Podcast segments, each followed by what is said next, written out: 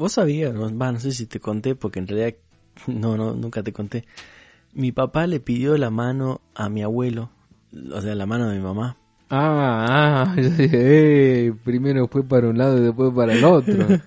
Nunca te conté eso, ¿no? No, Y me, me pareció muy loco. a la antigua, digamos. Y bueno, pero es que en realidad, a ver, mi pregunta es, y tengo una teoría de que sigue pasando en algún lugar de Salta, del NOA, del mundo, más allá de los, de los ponerle de los gitanos, que sabemos que pasa y que incluso se paga un caché por la mina, qué sé yo, como, Si la venden a la que la hija. compras, claro. Esa es la realidad. Sí, este, sacando de, de eso de lado, dentro del mundo de los criollos y de, los, no sé de, De los cómo decirlo, pero de la tradición. ponele, seguirá pasando, porque esto fue, haciendo cálculo, eh, principio de los 80. O sea, mi papá con su tía, porque en realidad su mamá Claro. no estaba acá, fueron a visitarlo, a verlo a mi abuelo, o sea, el papá de mi mamá, y a pedirle la mano. Pero no para casarse, o sea, Claro. para que sean novio. Ah. ¿Me entendés? Era como que...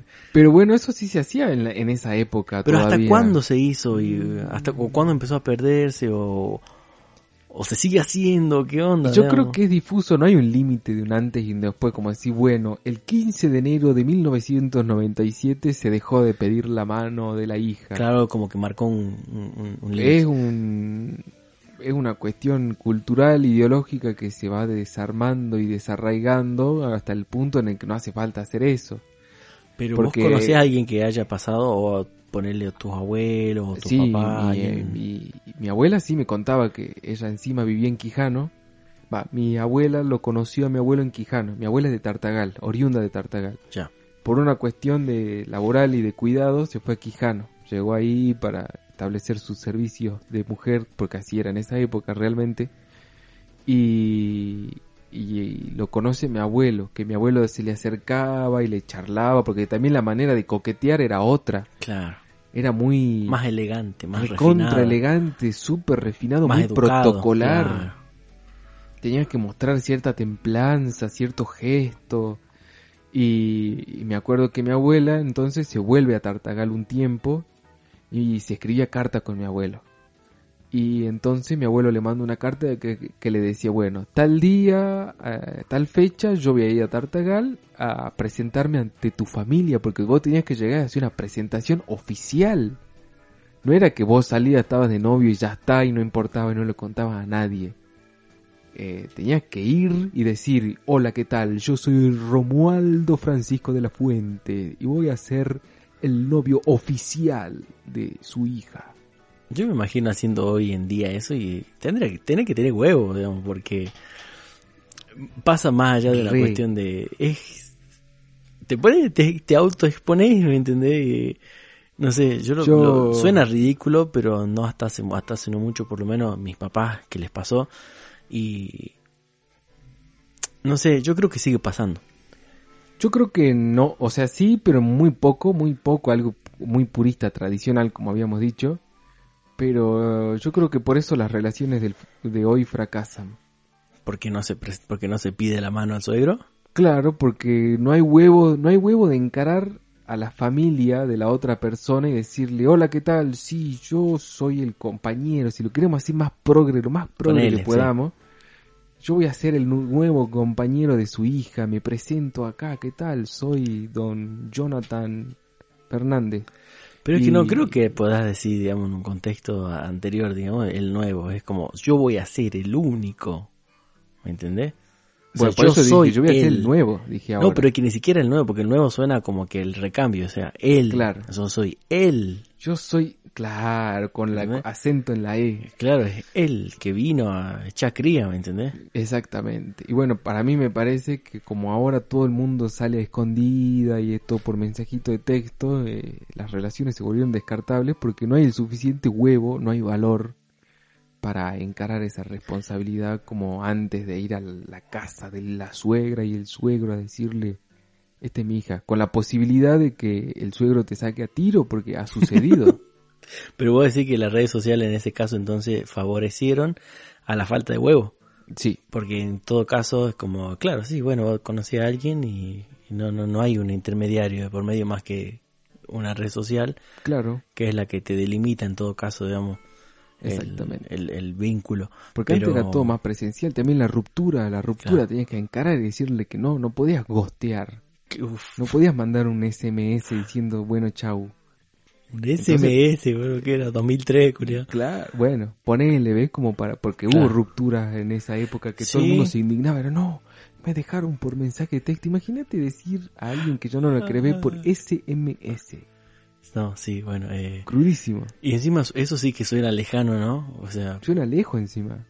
suena muy lejos y a la vez, o sea, me suena más lejos decir dejé a alguien o me dejaron por mensaje de texto que le pedí la mano a mi suegro, digamos, o sea, me suena más lejos eso, digamos.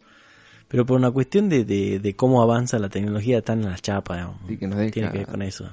Ayer ya es muy tarde, digamos. Sí, hace 20 minutos ya refue, o sea, vos sos tren, tendencia, hashtag hoy, tópico y a los 20 minutos ya es otra cosa. O sea, olvídate, ya, Moriste. ya, ya Nadie no sos nadie. recuerda. Sos viral, listo, disfruta tus 20 minutos de fama porque se te van a pasar. ¿Cómo se llama el de acá? Látigo. La- no, qué viejo choto. Nada que ver ese, ese personaje. Ese, ese tuvo sus 15 minutos de fama y fue. Sí, sí.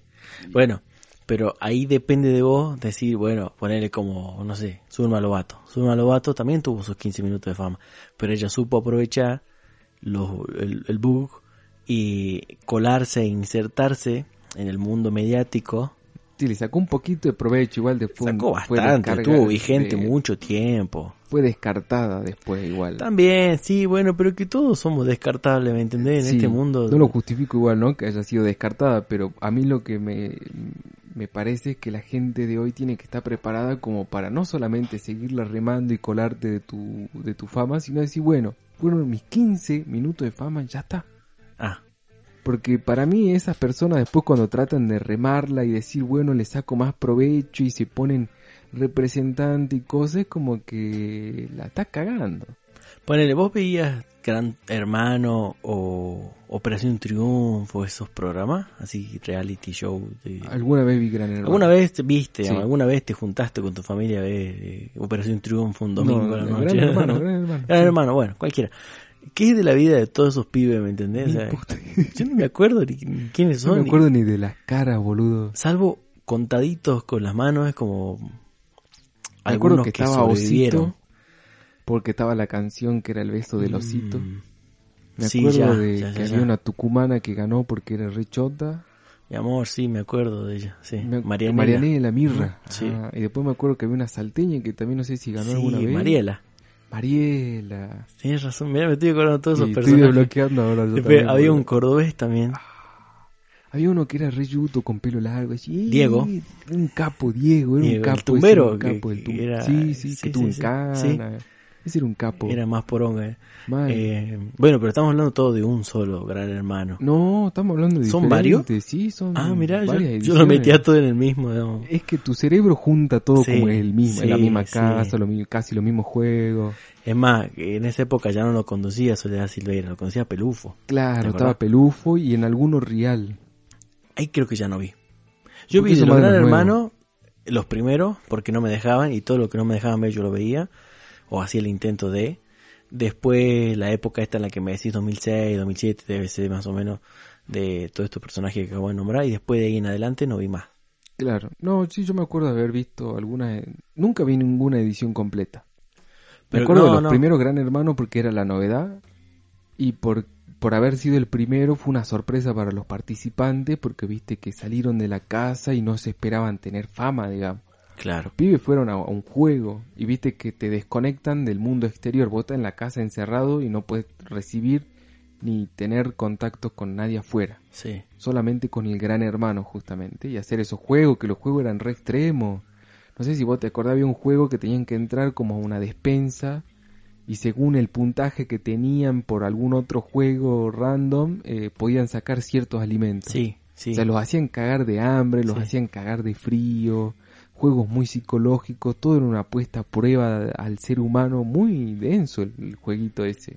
¿Y qué onda Y con todo el mundo viendo, ¿no? siendo conspiranoico, ¿no? Porque me acaba de abrir así un, un- abro una puerta. Me encanta. Eh, ¿No pensás que en realidad somos todos parte de un gran hermano en la que en realidad vivimos en esa en ese gran juego y que de alguna manera o somos controlados por alguien o o no sé, capaz que somos, viste, cuando jugabas a los Sims y ponías libre albedrío Mal. y como que bueno, de repente va, pero de repente alguien te controla también, no sé, ¿no, no te da la sensación o, o- o es- una Y teoría sí. muy descabellada? No, no es descabellada para nada. Aparte, vos ponete a pensar, acá en esta misma habitación, ¿cuántas cámaras funcionales hay?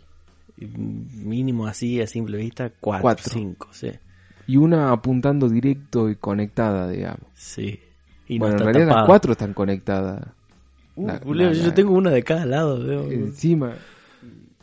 Y sí, yo tengo Vos una que una me apunta a perfil mí, y la otra, bueno, bueno, al techo. pero está bien, pero está ahí, digamos. Y- y- Exactamente. Y, son todos con micrófono encima. Eso te iba a decir también, y son cuatro micrófonos también. Y si nos contamos con lo que estamos grabando, son más. O sea, no, mira, le estamos contando al FBI, a, Y el integrado de la a compu. los Illuminatis.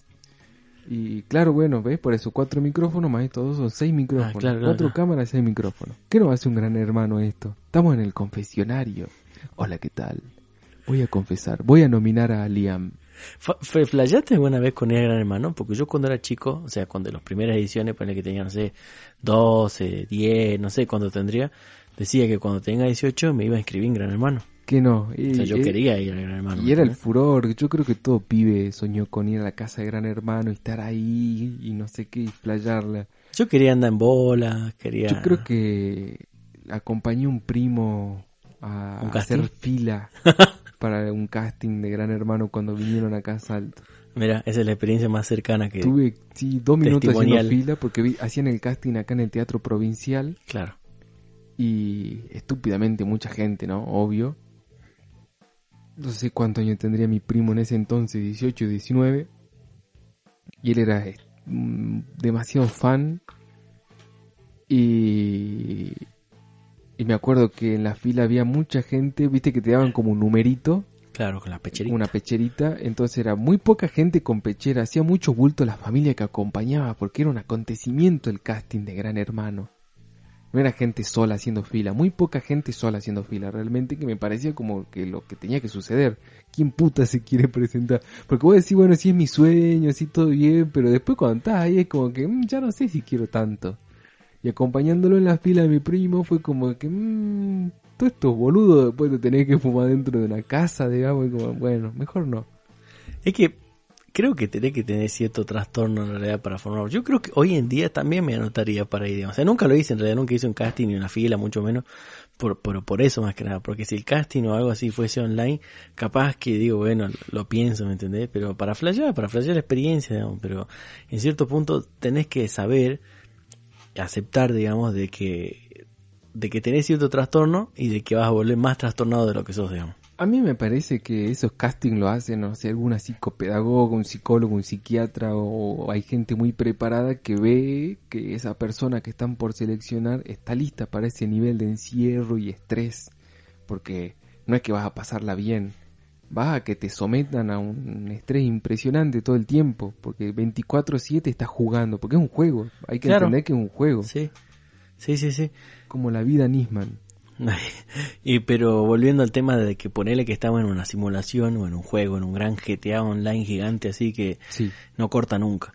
Eh, ¿Qué onda? ¿Quiénes son los que nos manejan? ¿Y por qué caímos en esta parte del mapa? Los Y- Illuminatis ¿Vos pensás que los Illuminati existen? existieron. ¿Ya no? ¿Por qué? Pero, no sé, para mí no es lo que nosotros estamos acostumbrados a consumir. ¿Cómo? Que no son, o sea, de que existe, de que existieron, están, hay registros, hay, Ah. hay, hay escritos, hay fotografías. Pero yo no sé si realmente funcionan como nosotros creemos que funcionan. Claro.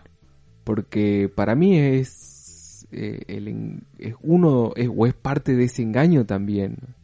Hay que buscarle la contravuelta a la misma conspiración, me parece. Para mí, Como que los quieren que pensemos eso. Claro, para mí los Illuminati son solo una pantalla de algo que realmente existe, pero que ni puta idea tenemos de qué o quiénes son. O Para mí los integran Illuminati y- es como la ficción de algo que atrae es mucho peor de real. Sí, y que, y que te lo venden como más, justamente, más ficción.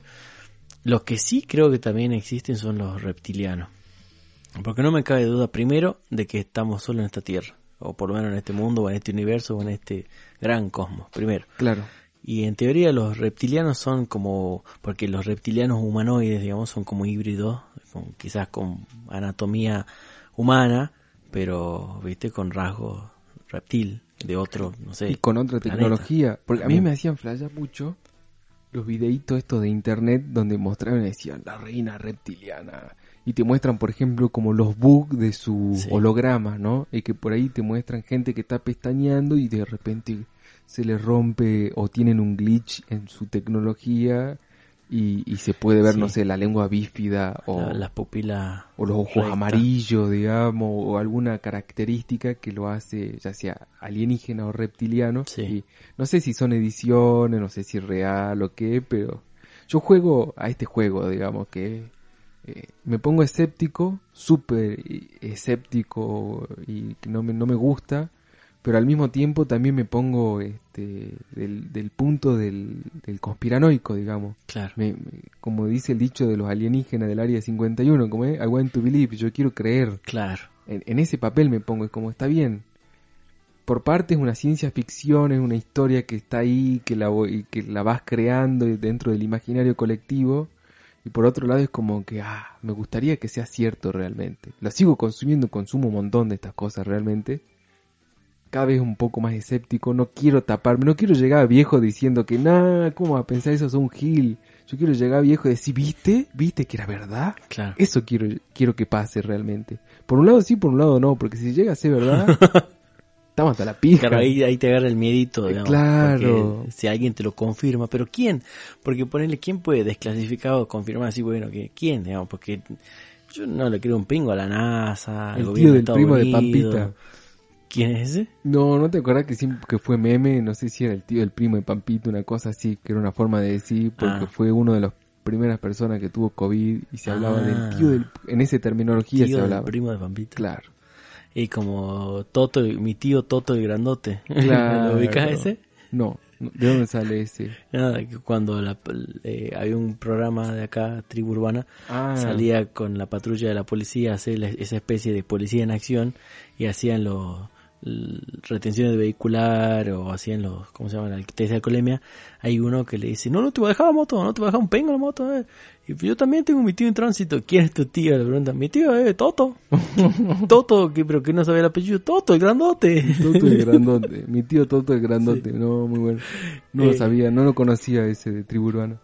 Claro, había una época en la que salían así de ronda, sobre todo afuera de la Balcarce. O sea, hay que ser muy boludo para estacionar también el auto en la 20 de febrero Mal. y salí ebrio, ¿me entendés? O sea, estás cayendo en tu propia trampa. De última estacionate en Ah, Entre Ríos, boludo. O sea, bueno, no, igual, no, no, si, si beben, no conduzcan, pero si van a hacerlo, por lo menos sean más píjaros, ¿no?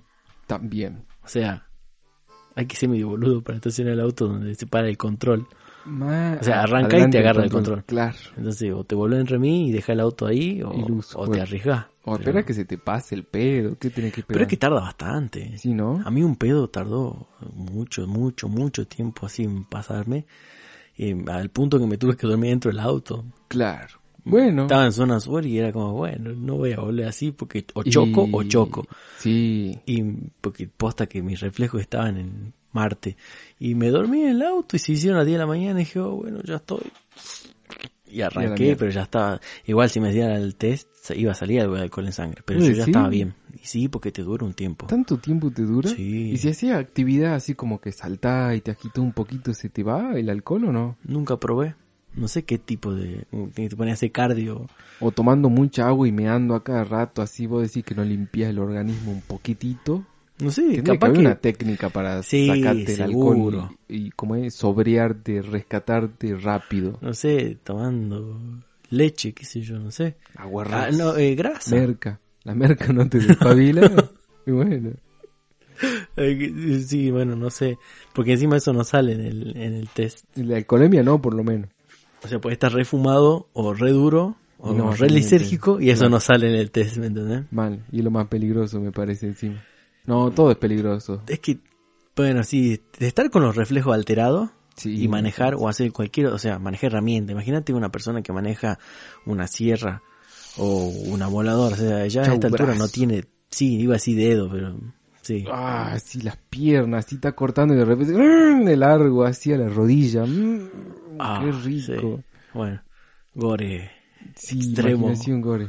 Sí, yo me lo me toda la secuencia. O sea, estuvo doloroso. Un auto en ese caso se convierte en un arma mortal, ¿me entendés? Sí, y, un- claro. y una herramienta tipo taladro, un taladro mismo, te podés Mm. taladrar la pija. O ah, sea, ¿por qué se se te ladraría la bola? Pero bueno, eh, sí.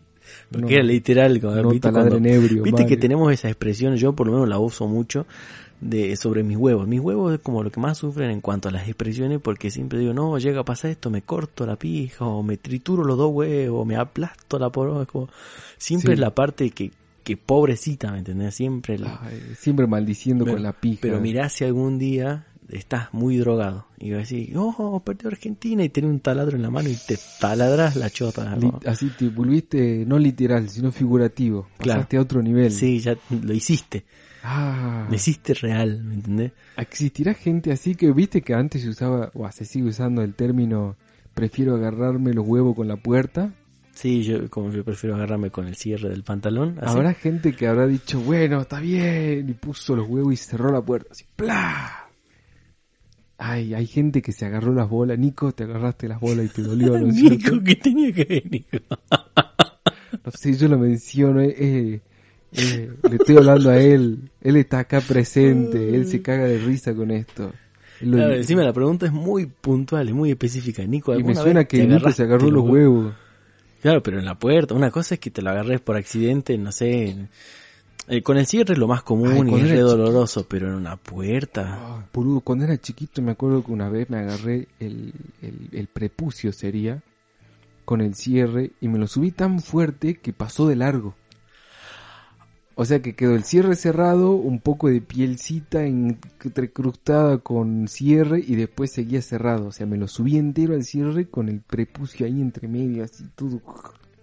Un dolor, boludo, porque para sacarlo no, no iba a bajar el cierre ni en pedo. Y corta el pedacito ese que quedó ahí. Tenía que hacer fuerza y abrir el cierre como para fa- o sea, falsear el cierre, digamos. Sí, sí. ¿Y qué prefieres? Yo prefiero cortar el pedacito y ya fue. ¿no? Total se regenera. No es como la estrella de mar. Ay, claro que te vuelve a crecer el brazo. ¿No? está en pedo. No, y vos sabés que no me sangró ni, ni nada. Es pero no, no es que no sangra piel. ahí, digamos.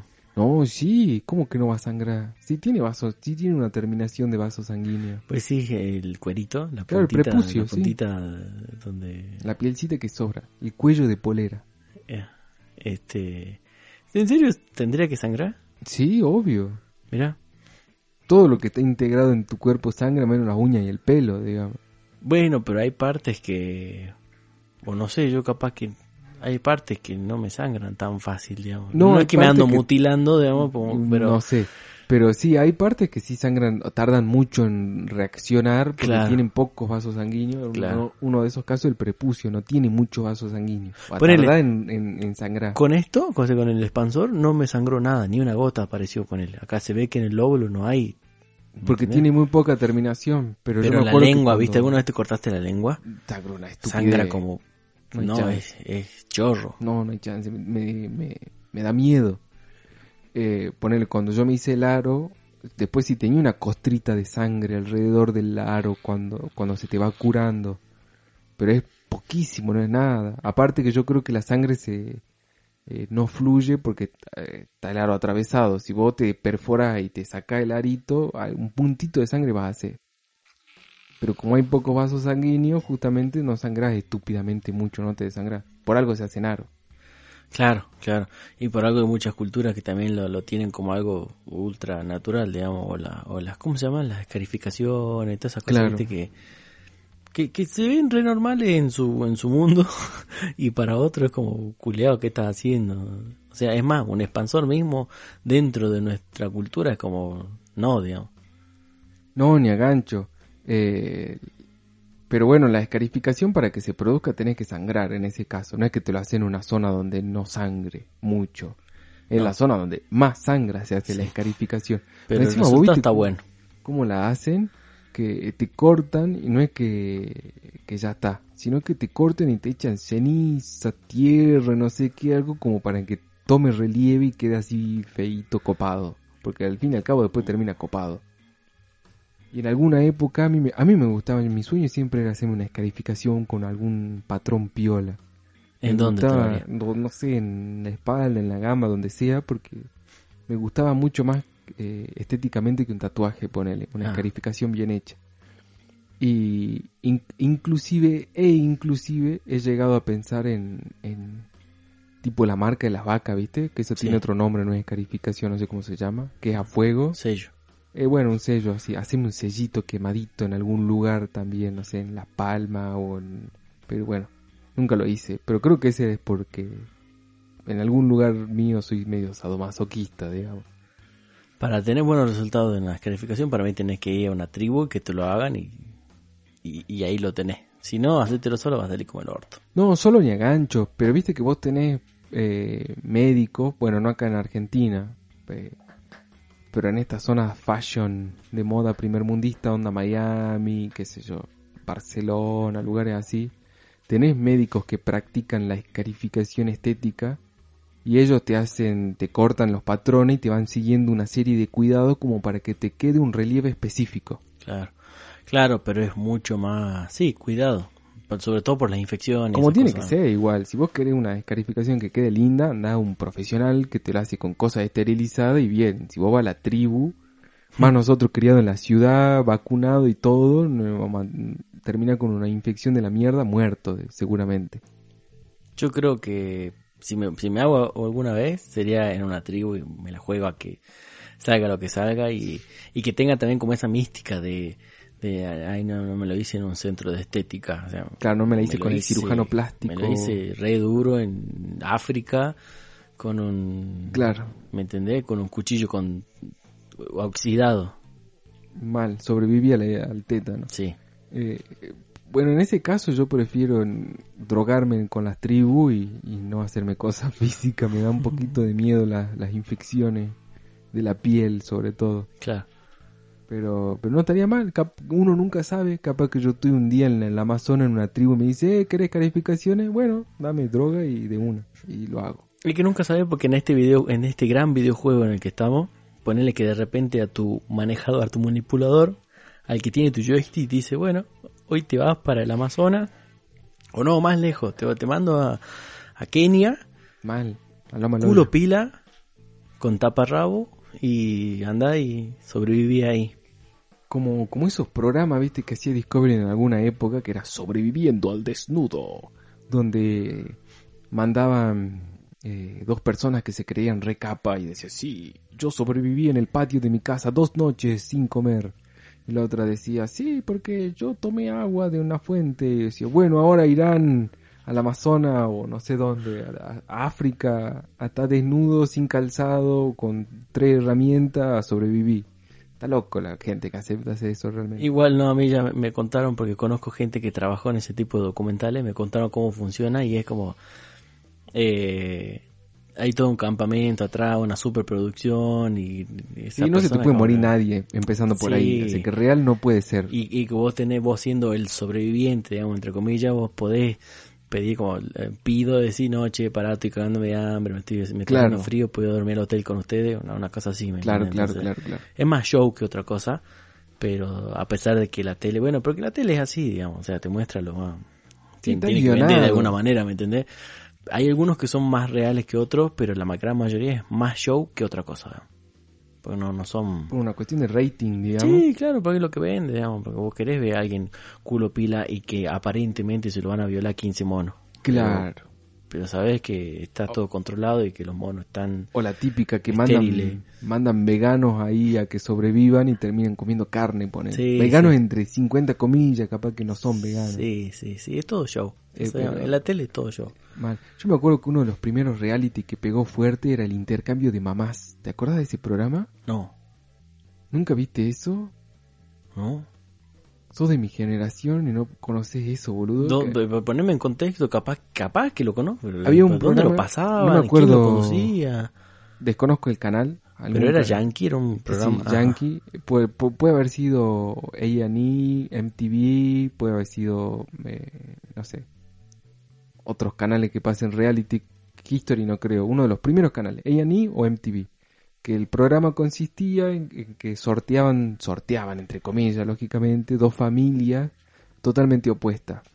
Una como súper católica, la imagen de la perfección de revista, la mamá rubia, el papá rubio, los nenitos rubios, súper eh, este, clase media alta, con dos vehículos, todo espectacular, y de repente era otra familia que era lo opuesto, más clase tirando a baja, más 500 mil hijos, todo un crío, un caos, e intercambiaban mamás, mamáes. Entonces, este, después se reportaban y cada una implementaba su regla en la casa, en la otra casa diferente, y era todo un show bastante particular de cambios de, de mamás, digamos. Ahora que me decís, se me viene a la cabeza MTV, seguro, y un, un recuerdo muy borroso de algo de esto que me estás diciendo, que, que el, el- el- la gracia de todo esto era que el hijo de intercambio, digamos, era siempre totalmente opuesto al, al- a la familia esa. digamos. Sí, sí, sí, los maridos caía también. un emo al, a una familia católica. Y- Ese Y era el intercambio de eso. hijos. Ah, y vos decís que la mamá iba Cambiaba, ah. claro, el intercambio de madre. Parece que vos tenías intercambio de padre, de madre, de Ah. hijo, de hija, de todo. Bueno, el, el que me acuerdo ahora, el que me decís es el, el de hijos, que intercambiaban hijos adolescentes, re conflictivo, Tal que cual. siempre era el to- totalmente opuesto y no encajaba ni en pedo en la familia al que lo mandaba. Claro, exactamente. Y las mamás lloraban y era como- Eso, el chiste del show era ver a las mamás llorar y Sí. sacadas de quicio, pero Sí. bueno, no sé qué tan armado y qué tan real era porque está todo guionado al fin y al cabo. no sé, me gustaría, bueno, me no sé, gustaría son saber realmente Y yo sé que los yankees son bastante extremos, son como los japoneses. ¿Vos viste alguna vez algún reality japonés? Son son cruditos los ponjas. Eso sí creo que no está tan guionado. Y a propósito, eh, porque ellos son propensos a la reacción. O sea, son, consumen mucho las reacciones de, de la gente. Y mientras que más hecho pingo y más muestre sus emociones, más rating tiene el programa. Se me hace que no vi, pero tengo imágenes de la- que en algún momento algo era algo como ultra asado masoquista, digamos. Seguramente. o un reality japonés que era como extremo sufrimiento. Era como el, el- no sé, tenía que pasar 25 días despierto por él, una cosa así. Claro, es que hacen cosas así, tal cual, exactamente. Ese tipo de retos, así que a ver si... Como tenés que cruzar, eh, no, no sé, o dormir en un puente arriba de un volcán 15 Claro. días y están filmándote ahí, el chabón deshidratado, muriéndose. Y después dice, ah, estás transpirando, le tiremos cabezas de pescado. Sí, sí, entonces, Cosas sí, así sí. random, sí, sí, Sí. tal cual. Muy fuck, digamos.